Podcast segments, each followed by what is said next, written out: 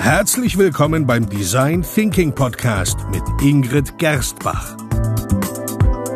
Hier erfahren Sie, wie Sie vertragte Probleme kreativ lösen, weil Innovation kein Zufall ist. Hallo und herzlich willkommen bei Episode Nummer 120 im Design Thinking Podcast. Hallo Ingrid. Hallo Peter, hallo liebe Hörer. Innovation, ich glaube, das können wir wirklich so sagen, ist auf jeden Fall ein Modewort geworden. Können wir das wirklich so sagen? Also zumindest äh, könnte man meinen, dass irgendwie allerortens innoviert wird, experimentiert wird, Neues gemacht wird. Aber ich habe doch irgendwie das Gefühl, dass tatsächlich die Welt sich doch nicht so schnell verändert und viele irgendwie von Innovation reden. Aber passiert Innovation wirklich überall? Ja, es ist auf diese Aussage, wir müssen jetzt innovieren. Und für mich ist Innovation ein Prozess, der vor allem einen Prozess der Veränderung mit beinhaltet. Und dann kommen so Fragen wie, ähm, wir sollen Ihnen als Berater sagen, ob Sie ein internes Innovationslabor brauchen oder ob Sie neue Leute einstellen sollen oder vorhandene Leute trainieren können oder ähm, ja, wie Sie generell intern kreativer werden können. Mhm. Und diese brutale Antwort, die die wenigsten hören wollen, ist ja, dass es kein Patentrezept für, für jeden gibt. Und manchmal funktionieren Ansätze, aber dieselben Ansätze funktionieren bei jemand anderen überhaupt nicht. Ja, das ist oft eigentlich so in der Beratung oder fast immer. Ja, dieses, es kommt darauf an. Und das ist auch bei Innovation eigentlich ganz wichtig.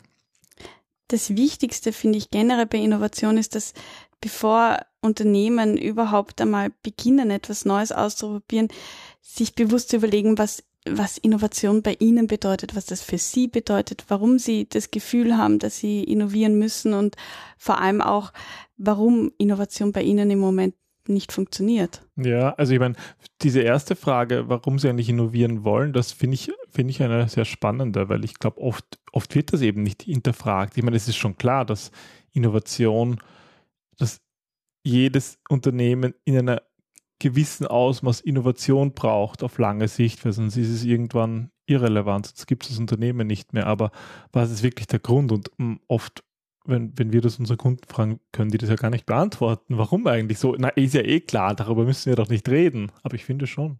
Ja, absolut. Vor allem, weil äh, es ja verschiedene, wenn man das Problem versteht, das ist ja auch der Ansatz von Design Thinking, wenn man erst einmal versteht, was ist, dann können ja ganz viele neue Lösungen erdacht werden. Und Innovation ist eine Möglichkeit, aber es ist auch immer die Frage, was verstehen diejenigen, die es betrifft, unter diesem Wort Innovation. Bedeutet für das Unternehmen, dass sie kreativer werden müssen?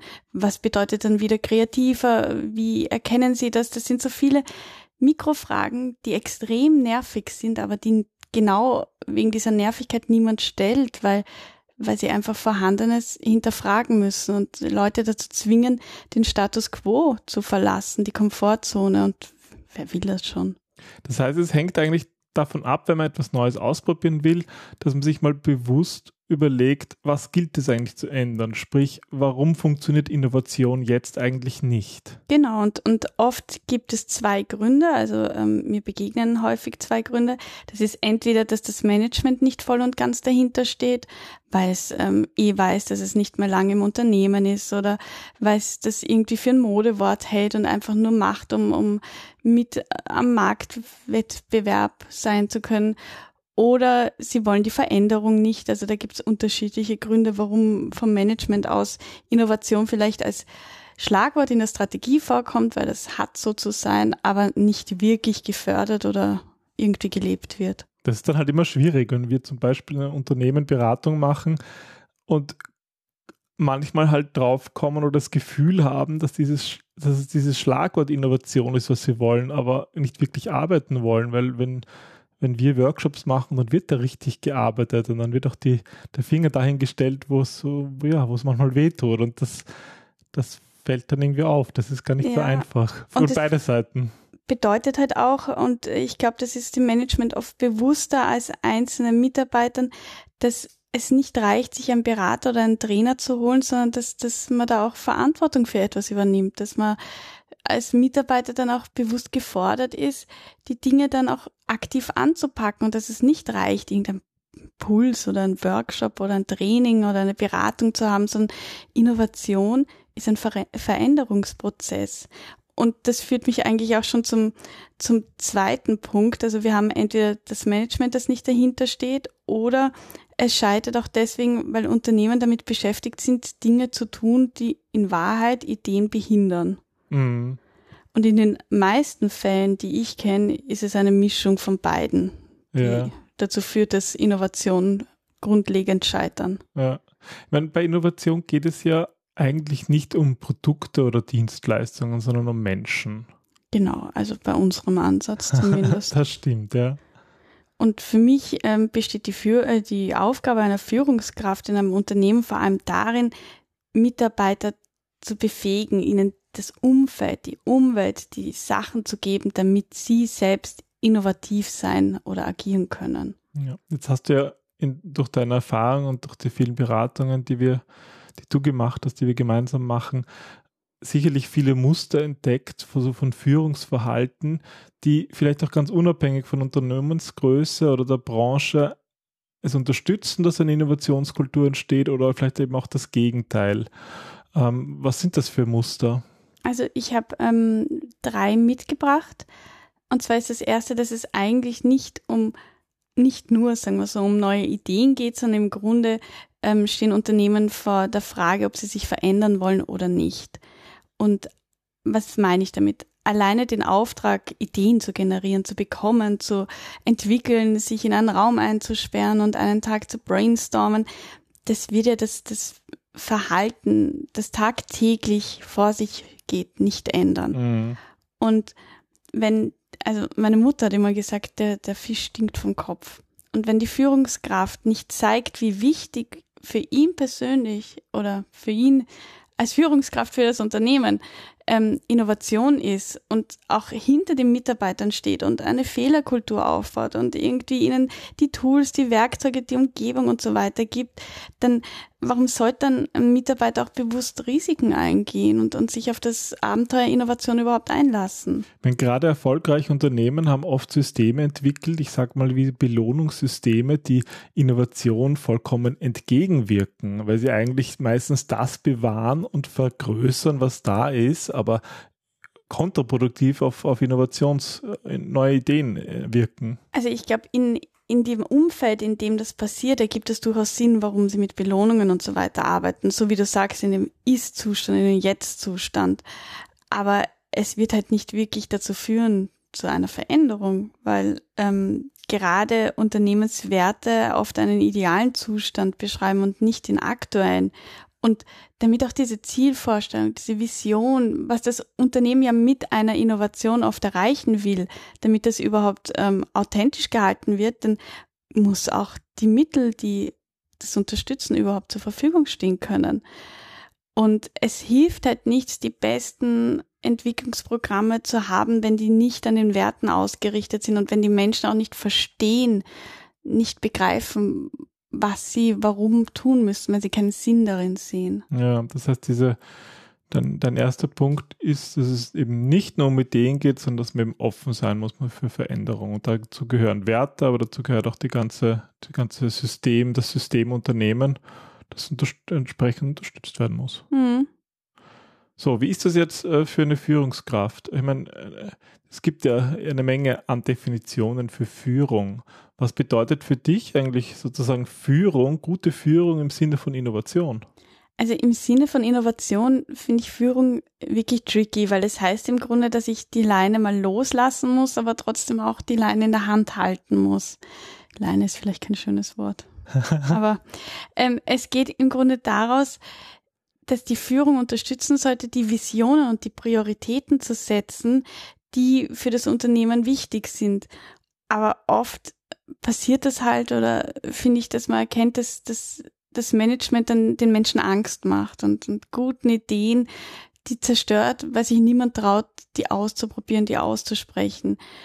Und, und ich finde, das geht ja oft, man redet dann immer nur vom Management, aber ich finde halt, da ist auch jeder gefordert. Es ist in allen Ebenen. Es ist in allen Ebenen. Es ist auch auf der Nicht-Führungskraft, auf ganz normalen Mitarbeitern, die, die, die so eine Angst fördern. Also wir erleben ja auch oft, dass irgendwie eine Führungskraft ehrlich sagt, ganz ehrlich, probiert's aus, macht's, aber die Mitarbeiter sozusagen hemmen und sagen, wir können ja nicht und, und, sozusagen da was einbauen, was eigentlich nie von der Führungskraft sozusagen vorgelebt worden ist. Also ich glaube, so ja. Angst, Angst hemmt einfach und das trifft natürlich hier ganz besonders zu. Ich finde das halt spannend, weil Angst immer als so was Negatives ähm, gesehen wird, aber Angst hat ja an sich auch etwas Positives. Angst bewahrt uns davor, vor Gefahren, die wir instinktiv haben. Und Innovation wird ja irgendwie, Innovation ist Veränderung und Veränderung ähm, birgt Gefahren.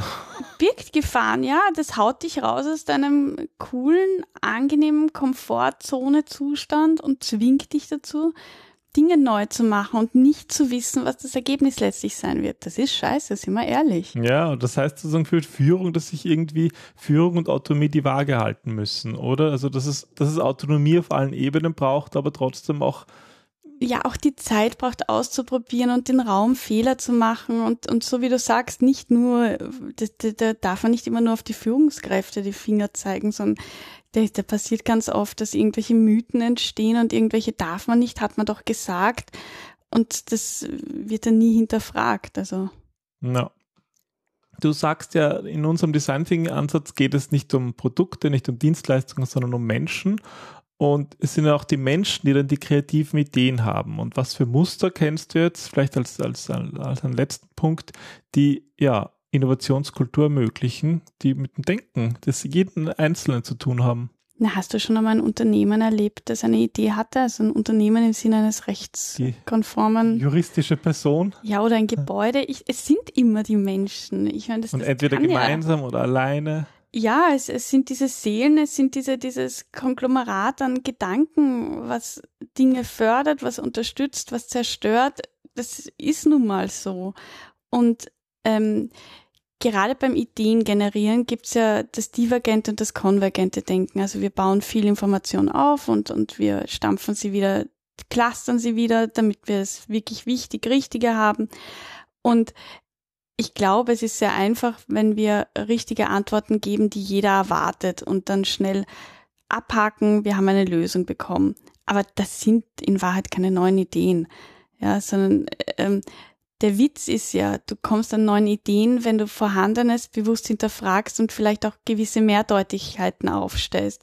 Also mhm. nicht sofort nach Lösungen suchst, sondern äh, bewusst explorierst und, und mit Optimismus an die Sache rangehst und die Dinge neu betrachtest, umdrehst, von anderen Blickwinkeln betrachtest. Das ist Arbeit, das ist, kostet echt Energie. So ein, ein Training, eine Beratung, das ist nicht einen Tag vorne stehen und Zetteln austeilen. Das ist extrem energieaufwendig ja, ich für vor alle. Allem dieses divergente Denken, das Aufmachen, das mehr viele Dinge zulassen, das wird halt oft geblockt durch ähm, ja, äh, betriebswirtschaftliche Ziele, wo es irgendwie heißt, wir brauchen jetzt Erfolge, der habt die Zahlen im Hintergrund, wir brauchen Quick Wins, weil Quick Wins und divergentes Denken passt einfach nicht zusammen. Es widerspricht sich irgendwie, ja. Also du prä präferierst Quick, äh, Quick Wins, Blödsinn, umgekehrt, du präferierst divergentes Denken und sagst, das ist eigentlich wichtig und wir müssen darauf schauen, dass wir mehr davon ins Unternehmen hineinbekommen. Ich finde, divergentes Denken ist dann gut, wenn es um ein neues Produkt, neue Ideen, neue Services, neue Lösungen geht und die Konvergenz ist dann gut, wenn es vor allem um strategisches Denken, um, um strategische Kommunikation, um Marken, da und hilft Dinge es dann. Auf den Boden zu bringen. Ja, genau. Du brauchst ja im Grunde immer beides und das eine funktioniert und dem anderen nicht. Wir leben in Dualitäten. Gut, das waren jetzt mal drei Muster, die glaube ich, wirklich häufig Innovationskultur entgegenstehen oder sie eben ermöglichen. Das Offensein für neue Ideen, die Führung zu bedacht, bedenken und auch irgendwie das Denken jedes einzelnen Menschen hin zu divergent und konvergenten Denken zu trimmen. Mhm. Ähm, was heißt das jetzt für uns? Irgendwie müssen wir diese Verhaltensweisen in Unternehmen verankern, oder? Ja, und vor allem Grundlage schaffen, dass die Mitarbeiter selbst in der Lage sind, vorhandenes Wissen miteinander zu verknüpfen, dass es nicht nur reicht, ihnen irgendwie ein, ein Training vorzusetzen und dann zu sagen, hinter mir die Sinnflut, ich habe euch ja das Training gegeben, aber sonst unterstütze ich euch nicht wirklich, sondern es geht darum, auch diesen, diesen Stil, dieses Mindset Innovation vorzuleben und authentisch zu sein und sich auch so zu verhalten, dass andere dem folgen können und folgen wollen. Und das Spannende ist, das ist ja auch Veränderung. Und bevor Unternehmen das eigentlich merken, dass sie sich verändert haben, haben sie plötzlich schon eine Menge neuer Ideen und sind innovativ. Hm, das ist schön. Innovation ist kein Rocket Science, aber es ist halt auch nicht ganz easy. Ja, ich glaube, nach 120 Episoden in unserem Design Thinking Pocket zu sagen, dass Innovation Rocket, äh, äh keine Rocket Science ist, ist ja einerseits schon fast unmöglich, andererseits, ja, glaube ich, muss man einfach beginnen. Ja, irgendwo ist immer der Weg, beginn mit dem ersten Schritt. Ja, und dafür wollen wir Mut machen in unserem Podcast, oder? Ja, absolut. Das ist unser Ziel. Es soll Spaß machen, es soll was weitergehen, weil ich glaube, das macht das Leben lebenswert, das macht auch das Arbeiten in einem Unternehmen lebenswert. Ja, ohne den Sinn dahinter, ohne zu verstehen, dass, dass die Menschen, jeder Einzelne wichtig und gut ist und, und zum richtigen Zeitpunkt da ist, läuft das ganze Werkel nicht. Ja. Dann in diesem Sinne. Viel Spaß beim Innovieren und beim Ausprobieren und bis zum nächsten Mal. Bis dann. Tschüss. Tschüss.